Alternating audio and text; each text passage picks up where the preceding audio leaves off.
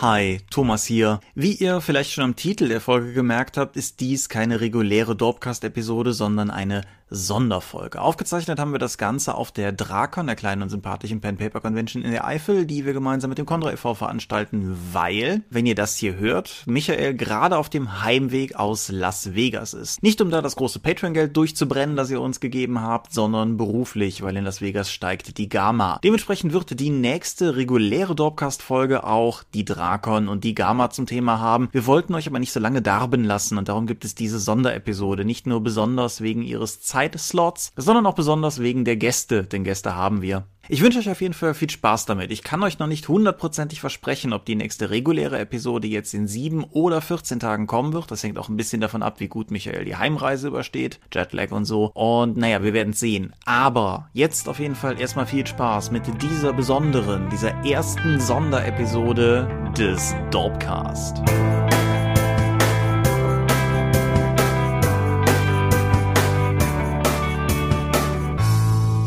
Hi und herzlich willkommen zu einer Sonderepisode des Dorpcast. Wir haben uns heute hier versammelt, um über ein kleines Thema mit Bezug auf Rollenspiele zu reden. Und wenn ich wir sage, dann meine ich zum einen dich. Michael Skorpio-Mingers, guten Tag. Zum anderen mich, Thomas Michalski. Hoi. Und wir sind nicht alleine. Wir haben Gäste. Hoi, hier ist Thomas Bender. Und Matthias Kimi Schoffrath. Genau, wir sitzen hier auf der Drakon in einem kleinen Separé und sprechen in mein Gerät. Das haben wir gerade so. das klingt ein bisschen verrucht, Thomas. Das ist ja okay, unser Thema ist ja das erste Mal. Ja. Nein, wir haben uns gedacht, was ist ein lustiges Thema, um das zu machen. Ganz kurz, warum machen wir das eigentlich? Wie ihr merkt, das ist keine reguläre Folge des Dropcast, weil du wenn wir dies Jahr ausstrahlen, in Vegas bist. Das ist zumindest der Plan. Sollte nicht irgendwas Schreckliches noch schiefgehen, werde ich zur Zeitpunkt der regulären Episode hoffentlich auf der Gamma in Las Vegas sein. Flugzeuge stürzen ja auch ab, habe ich gehört. Ja, das passiert. Okay. Das ist sehr viel wahrscheinlicher, dass in Amerika man erschossen wird, aber gerade in Vegas, aber ich hoffe mal. Aber statistisch gesehen ist es sehr viel wahrscheinlicher, in Amerika von einem Blitz erschlagen zu werden, als von einem Terroristen getötet. Oder in Vegas zu heiraten. Vielleicht passiert ja auch alles äh, während dieser Woche, wo ich ja. da bin. Sollte übrigens die Aufnahme Akustik anders sein als sonst. Wir machen das mit einem kleinen portablen Aufnahmegerät, wie gesagt hier auf der Drakon, also nicht die fancy Technik, die ihr für cooles Patreon Money uns gekauft habt, sondern was aus dem Fundus. So, wie kommt man eigentlich zum Rollenspiel? Da hat, denke ich, jeder einzelne Rollenspieler seine eigene Geschichte zuzuerzählen und das ist auch mehr oder weniger genau das, was wir heute hier machen wollen. Ich fange mal einfach bei dem Gast mir gegenüber an. Matthias, wie kommt man eigentlich zum Rollenspiel? Ja, auf die natürlich am besten denkbare Weise mit das schwarze Auge. Und wenn ich sage das schwarze Auge, dann ist das erstmal kein Pen and Paper Rollenspiel, sondern ein fantastisches Brettspiel aus meiner Kindheit mit halbnackten Barbaren und gruseligen Monstern auf dem Cover.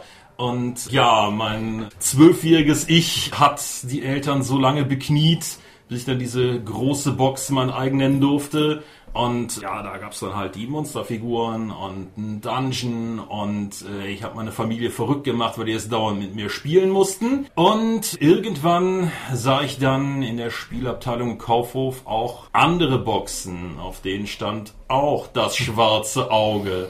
Da waren aber keine Figuren drin und eigentlich waren da Hefte drin und ich habe mich immer gefragt, was, wie, was, was ist das, wie spielt man das? Aber auch da waren die Cover ansprechend und auch da wurden die Eltern bekniet und irgendwann hatte ich halt das schwarze Auge Basisspiel in der Schmidt-Variante mit dieser Granitoptik grau und mhm. äh, das habe ich lange gelesen und äh, das war im Prinzip der Einstieg. Ja, das war DSA 3 dann? Ja, ein, im Prinzip schon. Ja.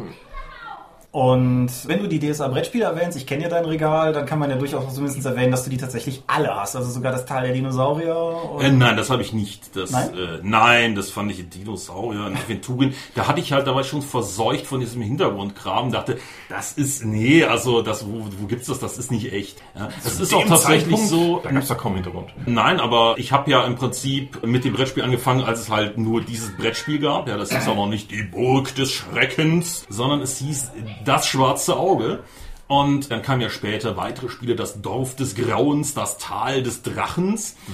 Aber da war ich dann halt auch schon im Rollenspiel drin und da hatte ich natürlich das Land des schwarzen Auges, ja, wo mir halt jeder Markgraf und jedes Kaff in diesem Land beschrieben wurde. Ich eine riesige Karte zum Ausfalten hatte, auf die man sich legen konnte. Und ja, da habe ich dann halt schon irgendwo so eine gewisse Vorstellung von der Welt gehabt. Gerade da kamen dann auch die ersten Romane, die mir das dann so ein bisschen näher gebracht haben. Das war so ein Multimedia Zangenangriff von allen Seiten auf meine junge, formbare Psyche. Und ja, als dann dieses Dinosaurier-Schlachtding kam, das war mir dann irgendwie schon, das war nicht so, wie ich so den Rest des Spieles empfunden habe. Deswegen habe ich mir dann für das Geld lieber Boxen, Abenteuer und, und andere Sachen gekauft. Und da haben wir die Eli, die uns gerade Waffeln reinbringen. Einer der Vorteile, wenn man Dropcast-Episoden auf der Drakon aufnimmt, ist, dass uns Waffeln gebracht werden. Das Leben ist gut zu uns.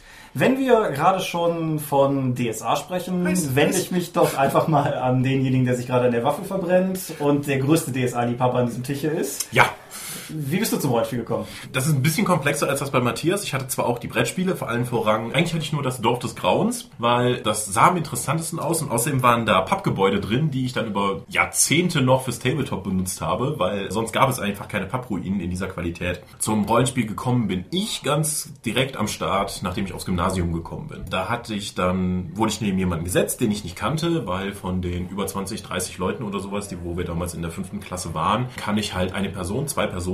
Ja, und neben den ich dann gesetzt wurde, kannte ich nicht, aber der erzählte mir dann von Sachen wie Hallo, wir, nehmen. äh, wir haben keine Steckdose mehr frei. Okay. Wo warst du? Ich bin unsicher. Äh, nichtsdestotrotz, der Björn, der, mit dem ich damals gesetzt wurde, mit dem wurde dann auch relativ schnell einer meiner besten Freunde. Und dann gab es dann die erste Episode, wo wir uns mal treffen wollten. Da gab es direkt schon mal ein Kommunikationsproblem, weil ich ging davon aus, er kommt zu mir und er ging davon aus, ich komme zu ihm. Und dann habe ich, nachdem wir dann mehrere Stunden aufeinander gewartet haben, konnten wir dann telefonieren und das Ganze dann rausfinden, dass ich dann noch rübergefahren bin. Und dann sah ich dann bei ihm Sachen wie die Claymore-Saga, ähm, die DSA-Boxen, den Midgard-Gildenbrief und alles. Und ich war völlig davon weggeblasen, weil von seinen Erzählungen auf dem Schulhof ging ich davon aus, dass es so eine Art Videospiel ist, weil ich kannte Mystic Quest vom Gameboy und andere Rollenspiele und er erzählte davon, sein Cousin läuft dann, dann eben mit zwei Morgensternen rum, weil sein Charakter das und das Level hat. In meinem Kopf waren dann immer Gameboy-Screens zu sehen. Bis wir dann bei ihm dann mal mit der DSA-Box dann eben gespielt haben und ich meinen ersten Elfen erwürfelte, Romualdo, den Elfen, den Waldelfen, der dann mit Kettenhemd und Ochsenherde zusammen mit dem Charakter von Björn dann die Umgebensdörfer von Gareth erobert hat. Weil, hey, das könnte man ja machen. Ja, Elfen waren ja das Beste, weil die konnten kämpfen und zaubern. Also Das- wer würde was anderes nehmen als... Völlig richtig. Und da gab es ja nicht so blöde Einschränkungen vom Hintergrund oder so etwas, dass sie sowas nicht machen würden. Also auch Nein. mein erster Charakter war ein Auelf. Das muss man Ein Auelf, Ein Auelf, schon. das ist ja ein sowas gab es, es gab Die Elfen. Rom schlechter. Und äh, ich habe ja tatsächlich mit, mit der Basis angefangen, wo ich den Charakter auswürfeln musste. Mhm. Und weil ich ja jung war und ich wusste, wie es genau den Charakter ausgewürfeln, die Werte reichen halt nicht für einen Elf. Weggeworfen, neuer Charakterbogen, ausgewürfelt und ich hatte dann halt fünf äh, Versuche liegen, bis ich den Elf dann hatte. Mhm. Und das war dann der erste Charakter, den ich dann spielen wollte. Das macht so viel Sinn, wenn man so, wenn man so irgendwie zwölf Jahre alt ist. Aber es gab auch noch Berührungspunkte zum Fantastic Hobby vorher. Mit zehn Jahren habe ich StarQuest zum Geburtstag geschenkt bekommen. Da war ich so aufgeregt, da hatte ich vermutlich Fieber und so etwas, weil ich über Monate im Globus dann immer um diesen Stapel von StarQuest-Spielen rumgelaufen bin. Und diese brutalen Monster auf dem Cover und die Space Marines, die haben mich einfach so fasziniert, dass ich es einfach haben musste. Weil durch die ganze Ästhetik, die die Games Workshop-Spiele bis heute haben, sprechen die, glaube ich, immer sehr den 12- bis 14-Jährigen in allen an und zielen viele Leute ins Hobby. Ja, bei mir war es tatsächlich auch so, dass ich meine erste Berührung damit mit dem Brettspiel hatte. Damals auch noch, als es noch nicht irgendwie weiter klassifiziert, sondern einfach nur das große Brettspiel mit den coolen Miniaturen und Fantasy. Und ich wollte auch immer Hero Quest haben, aber das habe ich nie bekommen, weil Eltern. Und dann begab es sich, dass es einen schrecklichen verregneten Hollandurlaub gab, wo ich mich oder wo wir uns mit einer befreundeten anderen Familie getroffen haben und die hatten halt auch einen Sohn und dieser Sohn hatte was Neues, nämlich ein, dieses Rollenspiel DSA. Und irgendwie während unser beider Eltern irgendwie im Regen spazieren waren oder was man halt sonst so macht in Holland, meinte er halt, ob wir das nicht mal spielen wollten. Und dann hat er das halt ausgepackt und dann fand ich das komisch, weil da nur Bücher drin waren. Also Bücher waren cool, aber wie soll man das spielen? Oh ja, und das gipfelte dann tatsächlich darin, dass mein erster Charakter Imion Erzlauf, der Elf, passierte. Boah, wie Ja. kommst du denn auf diesen schmissigen Namen? Ein besagter Kumpel hatte auf jeden Fall schon diversen DSA-Kram dabei. Ich nehme an, dass der aus irgendeiner Namensliste war. Hm, hätten die damals schon ein Namensbuch gehabt, dann wissen wir das jetzt, genau. Ja, das Namensbuch, ein fantastisches DSA. nee, auf jeden Fall, dann haben wir da One-on-One gespielt. Was, das habt ihr ja offensichtlich auch gemacht. Und ja, nee, so bin, bin ich da mehr oder weniger rangekommen. Dann hatte ich noch das Problem, Matthias und gleich Tom werden das mehr oder weniger unterstützen können. Wir sind hier in der Eifel groß geworden, haben wir im Dorpcast ja auch schon mehrfach thematisiert. Man bekam das Zeug ja nirgendwo. Die nächstbeste Gelegenheit war ein Teitge Ecke in einer Dreiviertelstunde bis Stunde Entfernung in Euskirchen, wo man dann irgendwann die DSA-Boxen zumindest bekam. Und einen großen Grundstock meiner ursprünglichen DSA-Sammlung ist entstanden unter anderem über meinen Partneronkel, der damals in, ich glaube, Wolfsburg wohnte und deshalb irgendwie immer notgedrungen für sein komisches Patenkind in der Eifel diese obskuren Spiele besorgen musste und ja, dem ich immer noch nicht, wo ich immer noch keine Gelegenheit hatte, ihm zu erzählen, dass ich mittlerweile mit denselben obskuren Spielen, die er mir damals gekauft hat, mein Lebensunterhalt bestreite. Aber das ist ja auch irgendwie ganz nett. Aber einer fehlt uns doch in der Runde. Tom, wie bist du zum Rollenspiel gekommen? Ja, das äh, lass mich gerade überlegen. Das ist auf jeden Fall nicht so elaboriert aus von wie bei euch. Verrückte Klassenkameraden in der Schule haben mich gefragt, ob ich mal Lust hätte, Rollenspiel mitzuspielen. Ich so, hä? Was? Ja, komm einfach mit. Und dann haben wir halt DSA gespielt. Ich meine, das wäre noch ein DSA 2 Charakterbogen gewesen, aber das war kurz bevor die dritte Edition rauskam. Die ist, glaube ich, gerade so in der Zeitraum halt auch rausgekommen und, und, und kurz darauf war es dann DSA 3. Und Shadowrun 2 slash 3, das war auch so in dem Wechsel. So Ja. spät. Ja, ja, ja. Man kann also mit Fug und Recht sagen, wir sind alle artig über die klassische Einstiegsdroge DSA ins Hobby gekommen. Es hatte einfach auch die größte Verbreitung. Also damals gab es ja genug Spielwarenläden, wo ich einfach reingehen konnte und da war noch eine DSA-Box. Weil Schmidt-Spiele damals völlig aggressiv dieses Spiel halt in den Markt gedrückt hat. Nicht, weil einfach die gesagt haben, so, D&D, wie viel Lizenzgebühren wollt ihr? Fickt euch. Wir machen jetzt unser eigenes Spiel und fegen euch vom Markt. Und ähm, deswegen ist DSA ja auch so gebaut worden, dass es möglichst nicht wie D&D ist. Also mit Unterwürfeln statt Überwürfeln. Die kleinste Attribute darf gleich heißen, deswegen haben die ja so obskure Namen bekommen. Die Körperkraft statt Stärke. Ja, und dann hat Schmidt-Spiele, so wie ich das gehört habe, dann auch im Vertrieb gesagt, zur Weihnachtszeit, so, wenn ihr euer Fitz, Mensch, ärger dich nicht, sonst was haben wollt, müsst ihr halt die DSA-Produkte mehr nehmen, sonst kriegt ihr das nicht. Und das ist mal wirklich aggressives Verkaufsstrategie, aber das hat dazu geführt, dass DSA halt in dieser Zeit auch eine wahnsinnige Verbreitung bekommen hat. Also ich habe es aus dem Kaufhof. Ja, da musste meine Mutter immer Kleidung kaufen, was ich unglaublich uninteressant fand. Und äh, ich wurde dann immer in der Spielzeugabteilung geparkt und äh, ja, da stand das halt rum. Ja, und was anderes wirklich hatte dann irgendwann mir über diese Karten, die da drin waren, Magazine besorgt, die dann meinen Horizont erweiterten. Was es gab aber wirklich ein anderes Buch habe ich dann das erste Mal in einem Österreich-Urlaub in Salzburg in einer Bücherhandlung in der Hand gehabt. Das war das Vampire Grundregelwerk. Und das, äh, die hatten halt eine Riesenabteilung mit allem möglichen anderen. Äh, da habe ich zum ersten Mal gesehen, dass es halt außer DSA wirklich was, was physisches gibt, was man da kaufen und haben kann. Damals war es eben sehr viel schwieriger, überhaupt an den Kram zu kommen. Ich erinnere mich noch, dass wir mit meinen Eltern und einer befreundeten Familie einen Trip nach Düsseldorf gemacht haben und wir das dann als Vorwand genutzt haben, um dort den örtlichen F-Shop aufzusuchen, um überhaupt mal an gewisse Würfel zu kommen, die ich zum Ausprobieren von Earthdawn brauchte. Weil sonst hattest du keine Chance, an W12 oder W8 zu kommen. Ja, die Suche nach einem W20 äh, hat meine Eltern auch wochenlang in, in den Wahnsinn getrieben. Vor allem, weil ich den halt so sehr wollte und meine Mutter mich dann halt in jedes irgendwie erdenkliche Geschäft gezerrt hat. Komm, Jung, die haben bestimmt sowas. Und dann halt irgendwie so einer älteren äh, Touristen-Souvenirverkäuferin in Monschau oder so versucht hat zu erklären, was wir denn haben wollten. Die wussten alle nicht, wovon wir redeten. Bis dann mal halt ein Spielzeugladen gab, der tatsächlich diese Würfel führte. Sehr viel später schon gab es in Schleiden dann auch einen Teitge und also das Eifeldorf, wo ich groß geworden bin. Und die führten theoretisch W20. Aber der Person in dem Laden zu verkaufen als Kind, Jugendlicher, dass man das tatsächlich bestellen kann, dass ich recht habe, dass sie das, dass es so ein Produkt gibt und dass sie mir das besorgen können. Das war eine Queste. Aber das war, ich war, ich war damals da gut bekannt. Ich habe da, meine ich, auch meine Dark Forces Karten gekauft, falls sich da noch jemand dran erinnert. Selbstverständlich. Ja. das DSA Ich hatte Sammelkarten. die Ritterkarte. Oder haben sie immer noch? Ich weiß nicht, ob es im Teitke in Schleiden war, aber in irgendeinem Spielzeugladen hatte ich auch mal nach DSA gefragt. Ich habe das später irgendwo gefunden und die Verkäufer wussten nicht, dass sie es haben. Die wussten gar nicht, wovon ich rede. Das erste Mal, dass ich versucht habe, ein Rollenspielprodukt da aktiv zu bestellen, vorzubestellen, war eine mittlere Katastrophe. Das war nämlich raus Land im hohen Norden. Die Box, über die ein ganzer Verlag kaputt gegangen ist. Und dementsprechend hat die mich auch dann erst sehr viel später erreicht. Ähm, ja, ich hatte damals dieses Buch Kaiser Retos Waffenkammer, was halt nicht bei Schmidt-Spiel erschienen ist, sondern bei in so einem komischen, obskuren Verlag, Fantasy Productions. Und Ah, da habe ich den örtlichen Buchladen mit genervt, bis er das dann irgendwann irgendwo beziehen konnte. Und ja, das, das war aber auch eine andere Zeit. Ich weiß noch, es, man wusste ja auch nicht, wo es sowas gab. Und dann irgendwann in so gewissen Magazinen und gewissen Katalogen. Gab es dann halt ein äh, Verzeichnis von, von Läden, die solche Spiele führten. Und ich weiß, wenn man in eine Stadt ging, dann schaut man in die Liste und schaute so, okay, Mannheim, Mannheim, Mannheim, okay, Fantasy Forest. Und äh, dann hat man sich einen Stadtplan geschnappt und geguckt, wo diese verfickte Straße ist. Und hat dann seine Eltern bekniet, wir müssen mit dem Bus da und wo sonst wie raus und ich muss da hin, ja, was ist da, da ist so ein Laden, da muss ich hin. Und dann stand man dann halt drin und hatte dann halt seine Auswahl, aber es war nicht so, dass man irgendwie Auswahl ist gut. Also damals, so in den 90ern, wenn du da in den Fantasy-Laden gegangen bist, war ja der Großteil erstmal Englisch. Das war ja erstmal schon eine große Hürde für uns, weil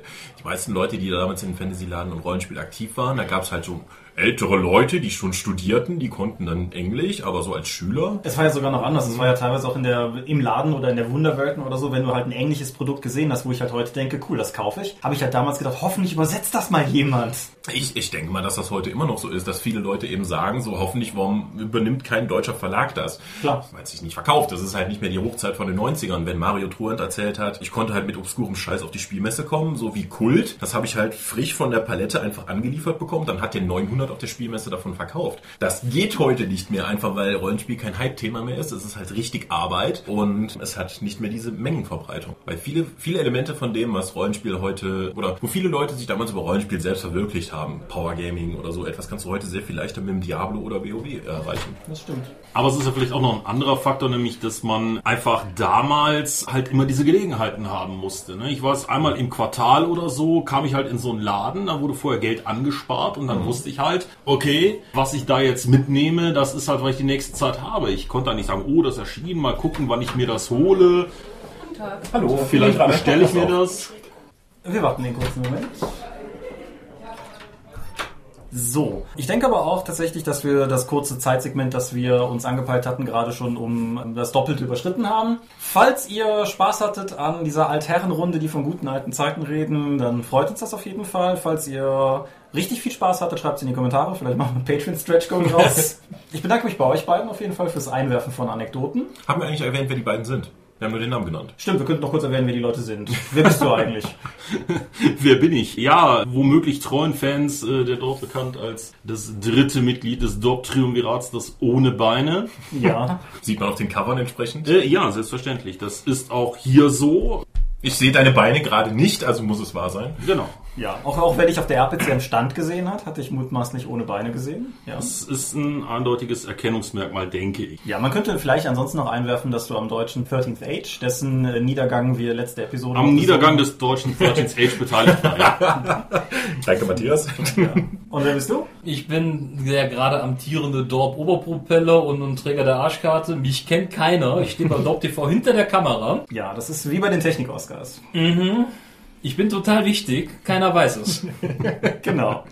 Ja, wie gesagt, ich äh, bedanke mich, um noch äh, kurz äh, der, der Sache, der, die Pflicht zu erfüllen, die zu erfüllen ist, wenn eine Dorpcast-Episode zu Ende geht. Wir sind die Dorp, uns gibt es online unter www.die-dorp.de. Ihr könnt uns folgen per Facebook, bei Google+, bei YouTube und bei Twitter. At die Dorp geht an den Tom, at Seelenworte geht an mich. Seelenwort ist auch der Name meines Blogs und meines Instagram-Accounts. Wir sind eine Patreon-finanzierte Seite, das heißt, wenn ihr da uns irgendwie Geld geben wollt, könnt ihr das unter patreon.com slash die Dorp tun. Und wir veranstalten die Drakon. Akut gerade sind wir auf einer, deshalb kann ich euch noch nicht sagen, wann die nächste ist. Und ja, ansonsten würde ich sagen, wir hören uns dann in 14 Tagen oder einer Woche. So wie die Episode hier rauskommt, das ist ja außerhalb der Reihe. Genau. Ja, wünsche euch bis dahin auf jeden Fall eine angenehme Rollenspielezeit.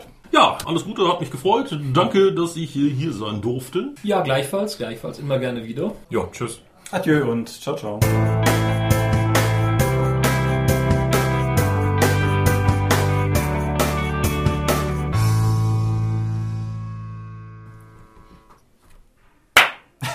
Müssen nicht synchronisieren. Ja, aber ich klatsche so gerne am Ende des Dorfcasts. Na gut. Da bist du der Einzige.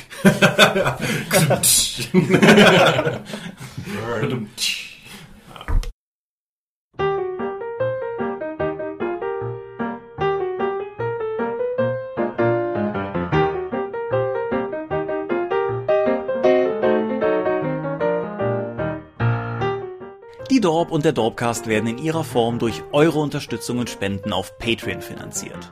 Unser besonderer Dank gilt dabei wie stets den Dorp Ones, also jenen, die 5 Dollar oder mehr spenden. Und im Monat März sind das 8088, Lambert Bendke, Gerrit Bonn, Tobias Kronert, Daniela, Dorifer, Simon Flöter, Granus, Heinrich, Isambard, Michael L. Jägers, René Kulig, Volker Mantel, Moritz Melem, Mofte, Orkenspalter TV, Ralf Sandfuchs, Jens Schönheim, Alexander Schendi, Bentley Silberschatten, Olovil Stein, Tannelorn.net, Technosmurf, Teichdragon, Xeledon und Marco Zimmermann.